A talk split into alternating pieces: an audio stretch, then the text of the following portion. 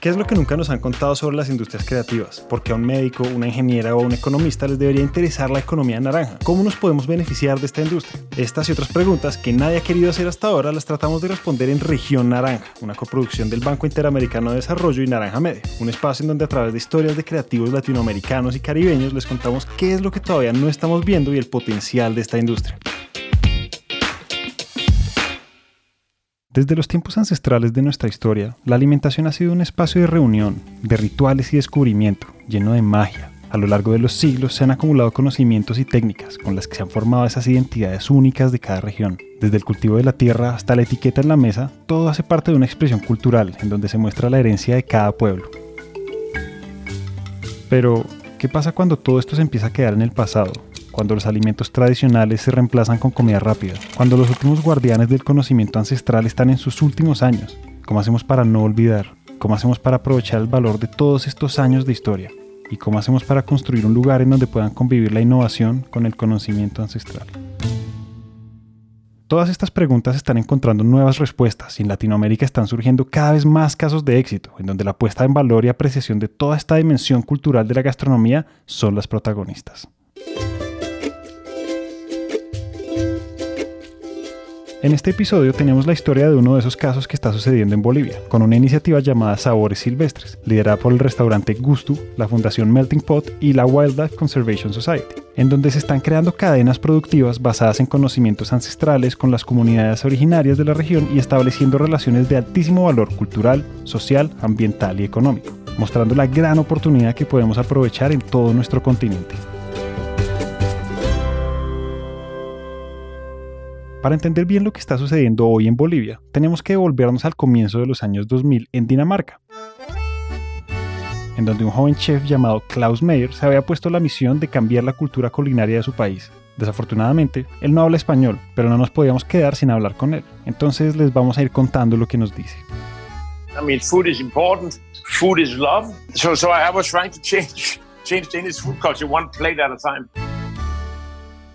Con la perspectiva de restaurar el amor por la comida y de cambiar la cultura danesa un plato a la vez, Klaus reúne a los chefs más importantes del norte de Europa para redactar el manifiesto de la nueva comida nórdica. En ese manifiesto hay 10 principios, que entre otros incluyen estas ideas. Basar nuestra comida en ingredientes y productos cuyas características se encuentran únicamente en nuestros climas, paisajes y aguas. Combinar la autosuficiencia local con el intercambio regional de productos de alta calidad y promover los productos y productores nórdicos y difundir la palabra sobre sus culturas subyacentes. El manifiesto, con sus principios guía, fue adoptado rápidamente y fue el catalizador de un movimiento en toda la región, que decidió poner el foco en los ingredientes y técnicas nativas. En medio de todo esto, Klaus abrió empresas de alimentos y restaurantes basados en los principios de la nueva comida nórdica, entre ellos un restaurante llamado Noma, que ganó grandes reconocimientos.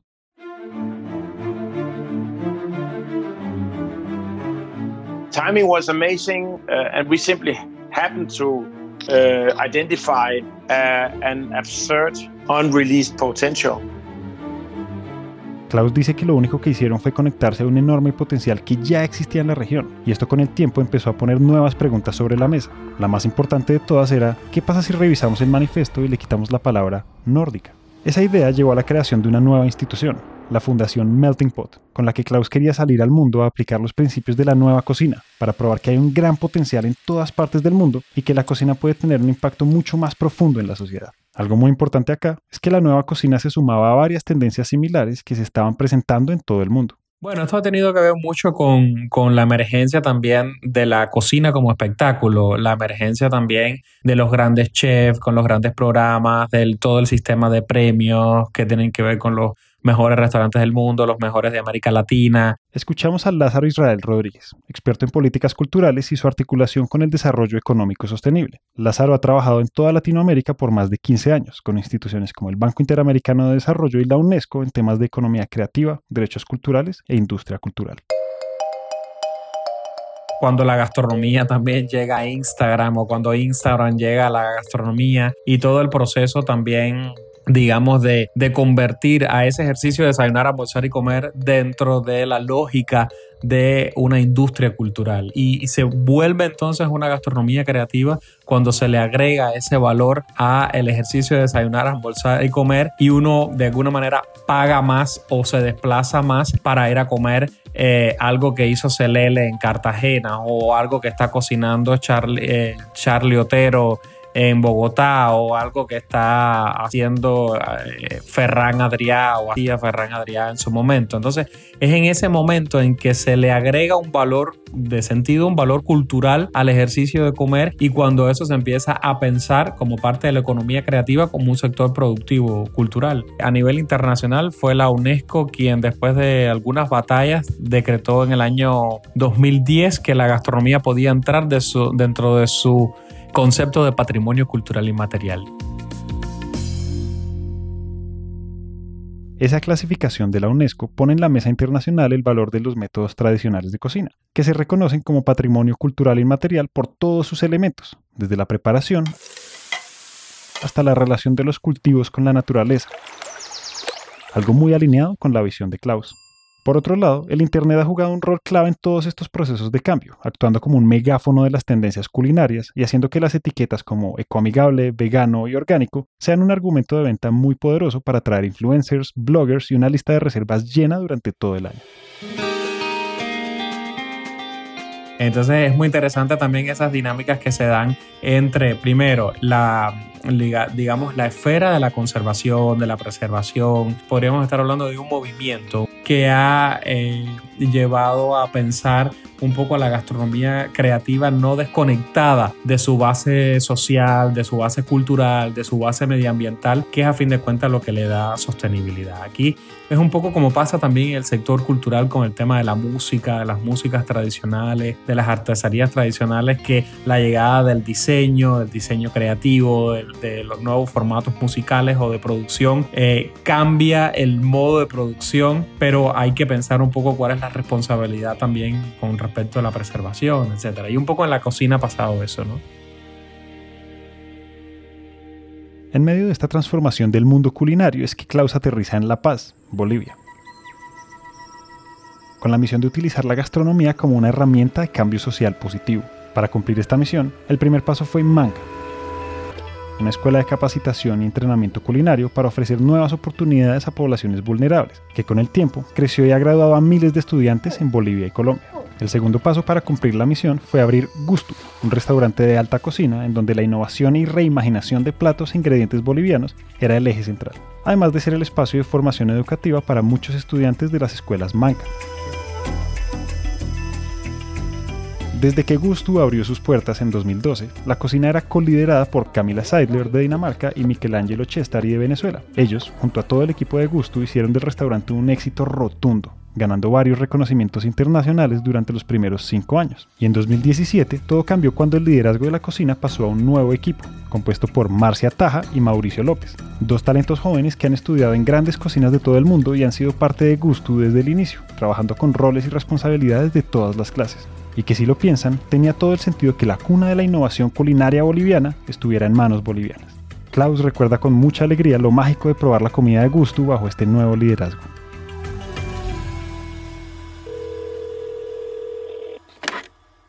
I had tears in my eyes the last time I, I was at Gusto because food was so delicious. This was truly Bolivian food. I, I really could feel that this food was made by a Bolivian person. It really was very, very moving. Con un paisaje de éxito en gusto bajo el nuevo liderazgo local y con un movimiento culinario global que estaba encaminado a la sostenibilidad ambiental y al aporte social, nace una iniciativa que busca conectar todos esos puntos e ir más allá, para darle voz a los conocimientos ancestrales bolivianos y crear relaciones de alto valor entre las comunidades originarias y el mundo culinario mientras más investigábamos, eh, más nos dábamos cuenta de, lo poco que sabíamos, ¿no? Eh, como pasa en la ciencia siempre. Escuchamos a Marcia Taja, líder de cocina en gusto.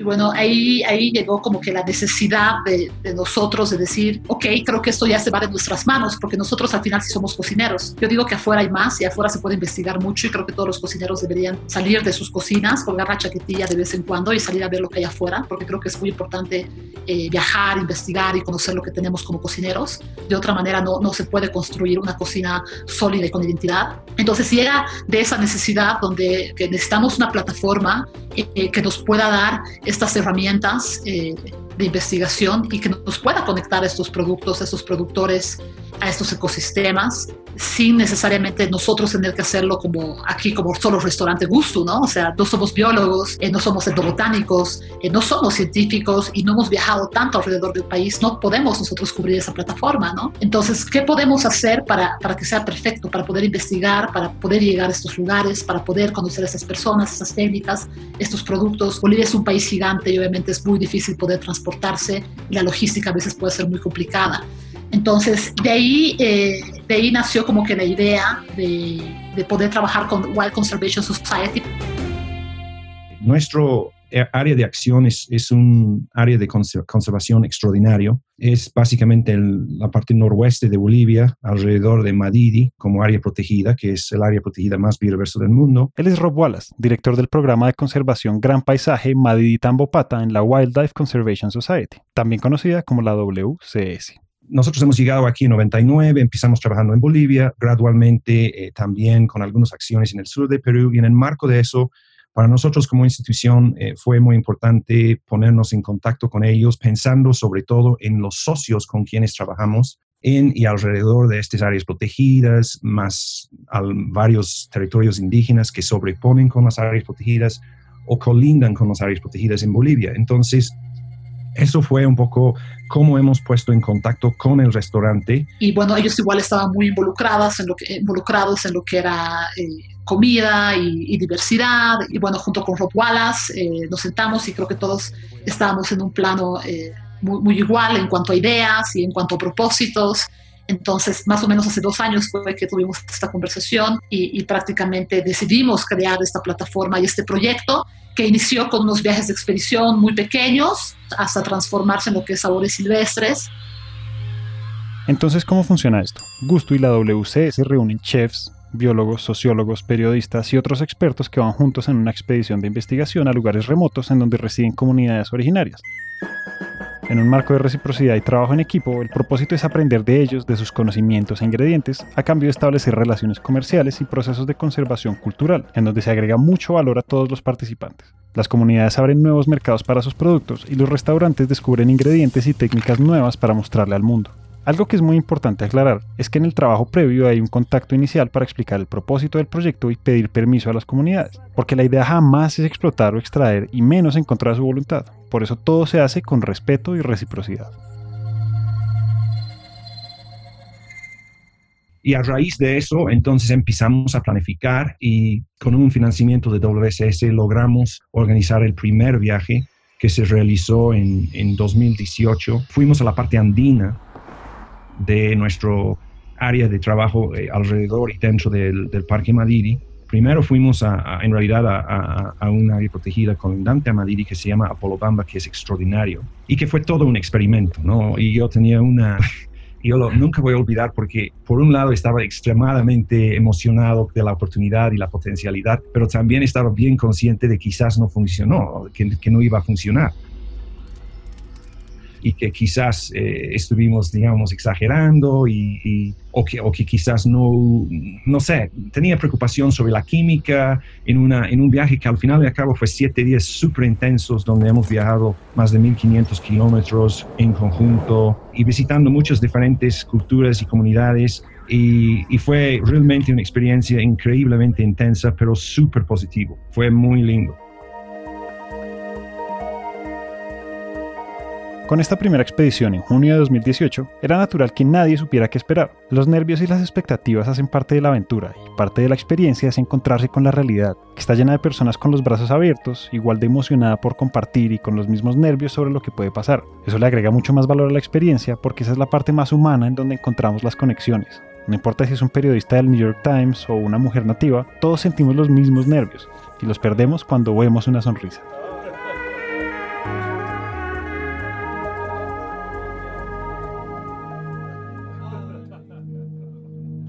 Obviamente la, primera recepción de, la comunidad Agua Blanca en, en, en, Apolobamba de la cultura puquina fue extraordinario, fue muy con música, con, con, flores, con ramos, con, con toda la gente, con toda la comunidad. Y, ellos luego de, de, una presentación de, todo lo que es su música, su danza, em, sus trajes, luego había la presentación de los platos. Y, creo que ahí, en todas las comunidades, en todos los viajes en realidad, el momento muy lindo para mí es cuando las comunidades y los chefs y todos los, los, periodistas que están ahí, todos en conjunto, hay un momento cuando las comunidades están compartiendo las los ingredientes. Eh, otras cosas, si no nosotros buscamos. Hablando sobre ellos, explicando, respondiendo a las preguntas, eh, y los chefs están ahí interactuando también y dando ideas. Es un momento muy puro y muy genuino en que todo el mundo está súper conscientes de que el interés de toditos es, es de verdad y es un momento súper mágico y, y, en realidad todos los lugares donde hemos ido, este es el momento más lindo porque, porque es, es, una especie de reconocimiento entre todos de lo que estamos tratando de hacer, es realmente dar valor a estos productos y a los ingredientes por un lado, pero también a todo lo que es alrededor de eso, ¿no? Toda la parte cultural eh, y por supuesto también los lugares.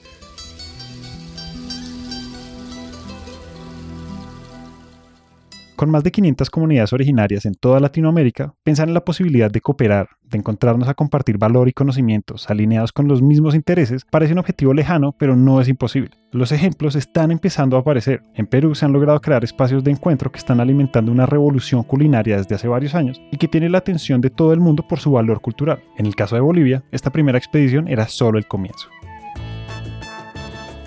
eso fue muy lindo y de ahí básicamente todo fue como, como casi como un sueño, la verdad, como estar en, en una película, la verdad, porque el día siguiente levantamos, había un desayuno con, con cosas súper interesantes y luego la, la, gran emoción que yo tenía era, era realmente felicidad y, y, pensando, ok, eso sí parece que va a funcionar y, y en realidad todo el viaje fue así. Entonces ahí empieza. Y luego el desafío es cómo logramos seguir haciendo eso y, por supuesto, cómo eh, seguimos los viajes con justamente el trabajo de abrir estos mercados.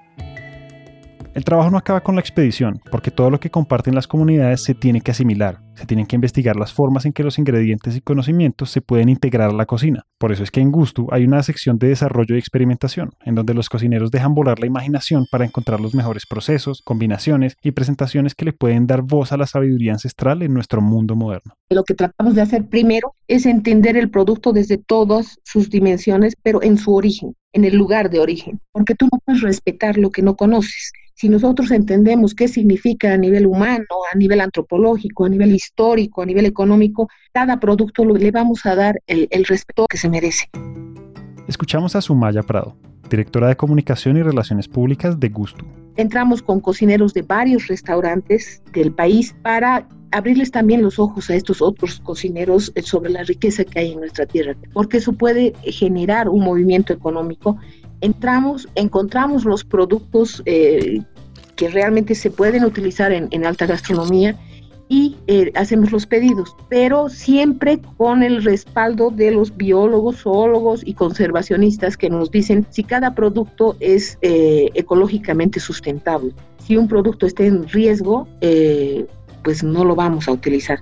Y lo que hacemos es pedir estos productos para el siguiente año o para la siguiente temporada. Eh, o sea, vas a no voy a sacar todo el producto que existe entre 3, 4 restaurantes, no vamos a pedir pues 3, 4 kilos, vamos a pedir 300, 400, 600 kilos de cada producto. Entonces, lo que vamos a hacer es pedir para el próximo año para que los productores destinen parcelas a, eh, la producción de estos productos. Y por otro lado, eh, cuando se trata de especies animales, es lo mismo. tratamos de trabajar con los biólogos para hacer planes de manejo sostenible. Nunca es entrar, sacar y no nos importa qué resultado tiene. Todo tiene que ser respetuoso eh, a nivel medioambiental, tiene que ser sostenible porque no, no queremos afectar ecosistemas con nuestro trabajo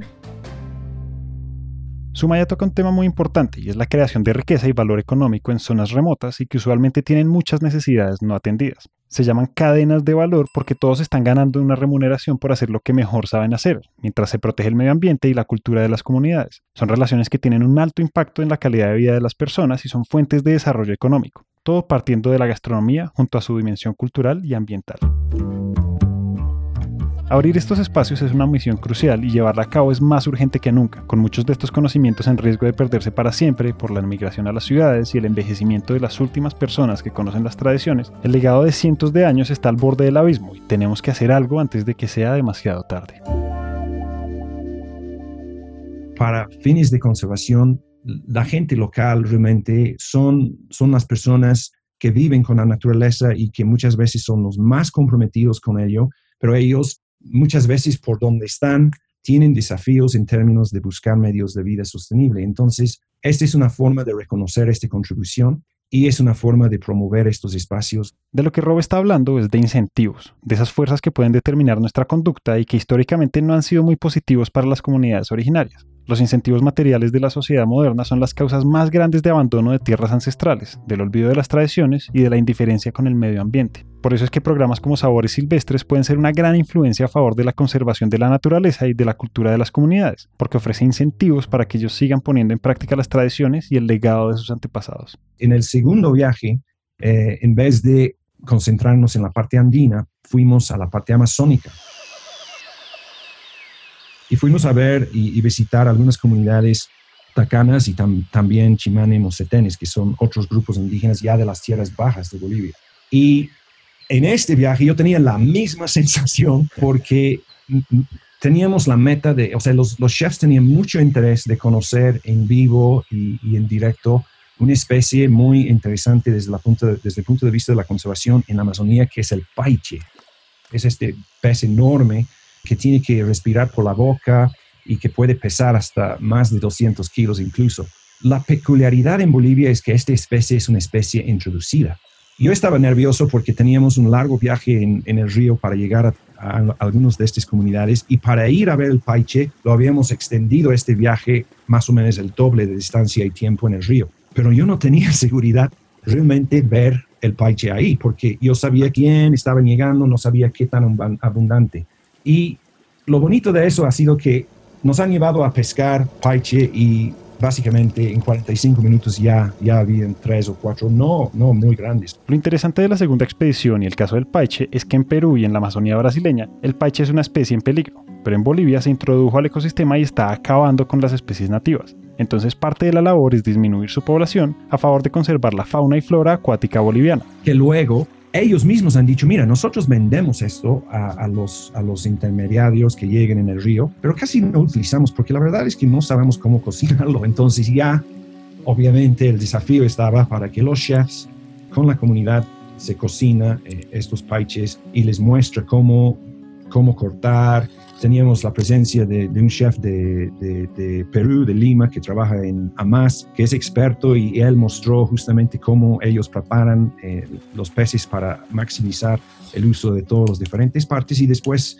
eh, todos han cocinado en conjunto y, hemos cenado con la comunidad. Y claro, todos emocionados con música tacana, con, con, con, todo lo que es el ambiente de, de, recepción de la comunidad. Para cortar una larga historia, logramos. Y entonces ahora este Carmen de Lemero está mandando más o menos entre 100 y 150 kilos de, de, este recurso hacia los restaurantes mensualmente. Y lo interesante es que cuando ellos vendieron este, este pez a intermediarios, recibieron más o menos 10 bolivianos, 10 pesos, o sea, un dólar y media por kilo. Y ahora están recibiendo básicamente cinco veces eso por venderlo directamente a restaurantes. Con este caso se hace evidente que hay un impacto real y significativo. Aumentar cinco veces el ingreso de la comunidad no es cualquier cosa. Son recursos que van directo a mejorar la calidad de vida de las personas que viven de la pesca artesanal, a lo que se suma el intercambio de conocimientos que abren nuevas posibilidades de alimentación en la región. Hay muchísimas empresas que harían lo que fuera por un negocio como este, con impacto social, económico y ambiental al mismo tiempo. Desde esas primeras expediciones, Gusto y la WCS han superado los obstáculos de la distancia y el contacto con áreas remotas para abrir mercados con comunidades en toda Bolivia, aprovechando la riqueza escondida que ofrece la tierra. Volvemos con Marcia. El primero con el que hemos trabajado es con, ah, con los lagarteros del, del, norte de La Paz, eh, de Cachichiri y Carmen de Lemero. Y, bueno, es un proyecto con el que WCS ya trabaja durante más de 10 años. Y, y bueno, ese es el proyecto con el que mejor nos ha ido, que ha habido muy buena relación ya estamos durante seis años ya esta carne del lagarto eh, y trabajando con esta comunidad tacán. Eh, bueno, después hay diferentes proyectos, otro que es el de, de los paicheros. Después están las mismas comunidades del norte eh, que, son recolectores, por sobre todo porque la Amazonía todo crece pues muy verde, no hace falta cosechar nada, ¿no? O de sembrar y cosechar nada. Ahí tiras una semilla y crece en dos meses, ¿no? Eh, es increíble la cantidad de, frutas y, vegetales y, todo lo que te puede dar la tierra amazónica, ¿no? Mientras más bajos, pues mucho, mucho más diversidad en cuanto a productos. Entonces trabajamos con, por sobre todo, recolectores de la Amazonía que nos mandan eh, frutas hasta, hasta, hasta el restaurante y, bueno, muchos recolectores. Eh, ya por la parte un poquito más como que entre altiplánica y amazónica, por la parte de Apolobamba, que ya está un poquito más arriba, eh, también trabajamos con, con recolectores, eh, con recolectores de, de, larvas, eh, de, las, de los cookies, que son las hormigas, que, se cosechan una vez al año, que es, que es a, fines, de año, noviembre, diciembre, donde después de una tormenta de lluvia estas aparecen y bueno, se las cosecha. los tuyutuyus, que es una larva que crece en los árboles de motacú, ¿no? En los valles un poco de los palmitos, las papas amazónicas, los ñames de Apolo, ya si subimos un poco más y nos vamos a la parte altiplánica, ya son productores, ya que la parte altiplánica es un poco más difícil, que, que, crezcan cosas más silvestres. Eh, entonces sí trabajamos con ya productores de quinoa, de papa, al, al, sur, de, al sur del altiplano, bien cerca del Salar de Uyuni. También hay muchísimas hierbas de recolección altiplánicas, que son una maravilla, y los utilizan mucho más como para fines medicinales, pero nosotros le damos mucho, mucho uso gastronómico en estas plantas, ya que son muy aromáticas y tienen bondades increíbles. Esa lista que acaba de hacer Marcia nos muestra que desde el 2018 han ido a todo dar, abriendo oportunidades para los productores y para otros restaurantes bolivianos, sacando a relucir el valor de toda la región y cambiando la vida de muchas personas en el camino. En nuestro continente lleno de comunidades y biodiversidad tenemos un potencial infinito al que podemos conectarnos a través de espacios como estos, con los que podemos dar oportunidades, mejorar la calidad de vida, preservar la cultura y el medio ambiente. Y nuestro trabajo es hacer crecer esa ola. En el momento que estamos viviendo como, como humanidad y como planeta, creemos que hay más y más y más personas que quieren saber qué puedo hacer yo y por supuesto hay muchas cosas que la gente puede hacer, pero una cosa súper lindo es pensar, ok, ¿qué estoy comiendo? Eh, ¿De dónde viene? ¿Cómo puedo promover los productos? Y cómo puedo también reconocer las contribuciones de estas culturas y de estas comunidades que están comprometidos a la conservación de estos lugares tan fantásticos.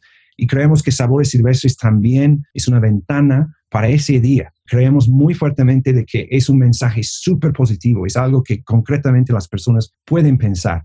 Yo hemos dicho muchas veces, qué mejor que pensar que una forma de contribuir es tomando un buen café que reconoce, que promueve la conservación de las aves, o tomando un, cacao silvestre, o visitando un restaurante que está comprometido a eso. Y, y Gusto, sin duda, eh, ha generado todo un movimiento gastronómico en, La Paz y, y, yo diría más allá en Bolivia también, que es un poquito queriendo ya valorizar estos productos tradicionales y, los lugares de donde vienen. Si gusto es una inspiración, no tengo palabras para las comunidades y la gente local que están, que están en el día a día, los guardaparques, los líderes indígenas que realmente son héroes para nosotros. ¿Quién diría que disfrutar de la comida más deliciosa, con la historia más profunda, sería una herramienta para aportar al planeta y a la sociedad? ¿Quién diría que el mundo se puede cambiar con acciones tan simples como escoger los alimentos cosechados por las manos de las comunidades originarias de nuestro continente? ¿Quién diría que había un tesoro que no estábamos viendo durante tantos años? Nuestro sueño es que este proyecto en realidad sea regional, que involucre a todos los países de América Latina que tienen tanta riqueza biológica y tanta herencia cultural que a veces está, está relegada al olvido. Es un proyecto de largo aliento y eh, es, es, un esfuerzo que si logramos que se, que se, que se replique en toda América Latina, realmente vamos a descubrir, yo diría, eh, esto es el dorado. El dorado no es oro, el dorado son los productos que tenemos en nuestras selvas, en nuestros valles y en nuestros campos. Esa leyenda que mantuvo a los conquistadores españoles dando vueltas por todo el continente durante años, esperando encontrar ciudades, estatuas y personas bañadas en oro. Tesoros infinitos que podían cambiar el destino de cualquiera que los pudiera encontrar y que al final no eran más que ilusiones e historias exageradas. De alguna manera, nuestra sociedad latinoamericana heredó esa búsqueda y hemos estado buscando nuestra identidad en tradiciones importadas, con culinarias de otros continentes, buscando y buscando sin fin, esperando encontrar esa oportunidad, ese gran tesoro que puede hacer la diferencia, sin darnos cuenta que la tierra bajo nuestros pies es el tesoro, en donde está todo lo que siempre hemos querido. Este es el mensaje que los ancestros de nuestros ancestros siempre entendieron y que nosotros hemos perdido de vista. Pero ahora tenemos la oportunidad de volver al origen, de ver la magia y aprovechar el valor de nuestra tierra, de crecer juntos y construir un futuro mejor para todos, en donde cuidamos la naturaleza como nuestra mejor aliada y en donde la tradición se encuentra con la actualidad.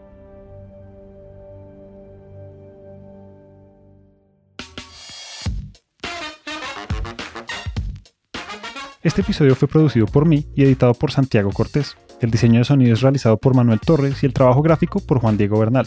Gracias a todos por escuchar. Esperamos que hayan aprendido algo nuevo sobre todas esas cosas que están pasando entre nosotros. Y si piensan que nuestras industrias creativas necesitan más visibilidad, compartan este show y hagamos que este mensaje llegue a todos los oídos posibles. Le damos las gracias a Marcia Taja, Sumaya Prado, Lázaro Rodríguez, Rob Wallace y Klaus Meyer por compartir su conocimiento y sus experiencias. Región Naranja es una coproducción entre el Banco Interamericano de Desarrollo y Naranja Medio. Mi nombre es Julián Cortés y gracias por escuchar.